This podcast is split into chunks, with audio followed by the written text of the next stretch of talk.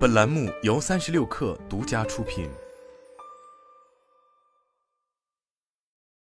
本文来自界面新闻。麦当劳二零二二年第三季度财报显示，这家公司第三季度营收为五十八点七亿美元，净利润为十九点八万美元，同比下滑百分之八。本季度全球可比销售额同比增长百分之九点五，其中美国市场的自营业务同比增长了百分之九，加盟业务上。国际发展许可和联营业务同比增长了百分之十三，其中的一个亮点是，麦当劳计划在全球增开一千三百家新门店，其中八百家位于中国，这超过了二零二一年他在中国的开店节奏，创下历史新高。二零二一年，麦当劳在中国的门店突破四千家之后，他计划在二零二一年增开五百多家门店，平均每十七个小时就开出一新店。现在这家公司打算再度提速。截至九月三十日。麦当劳全球的门店规模为三万九千九百八十家，其中在中国市场的门店为四千九百零五家。麦当劳全球首席执行官克里斯·肯普钦斯基称，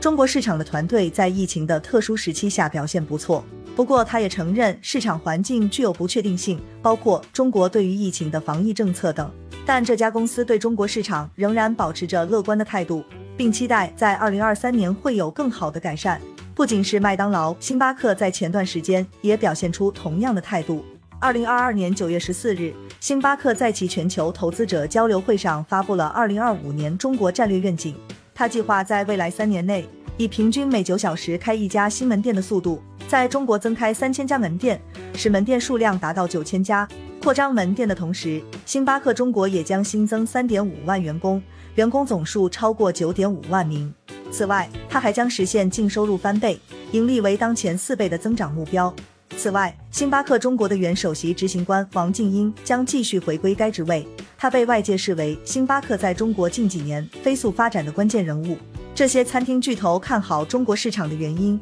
一方面是一线城市的消费韧性。以在中国星巴克和麦当劳门店数量最多城市上海为例，今年第三季度，上海消费市场稳步回暖。全市社会消费品零售总额同比增长百分之一，而哪怕是在上海，麦当劳仍然有开店的空间。早在二零一七年与中信和凯雷战略合作之后，就借助后者在地产物业领域的资源快速开店。麦当劳上海地区总经理罗伟曾对界面新闻透露称，未来上海开店速度仍然会增加，重点突破社区五大新城和高新区等空白市场。另一方面，是中国还有潜力巨大的下沉市场可以挖掘。麦当劳中国首席执行官张佳音在早前也曾表示，一二线城市外，下沉市场将是麦当劳重点部署的区域。此外，麦当劳还打算将麦咖啡业务向下沉市场渗透。他预计，二零二三年新增约一千家麦咖啡门店，其中大部分位于三线城市。相对于独立餐饮门店，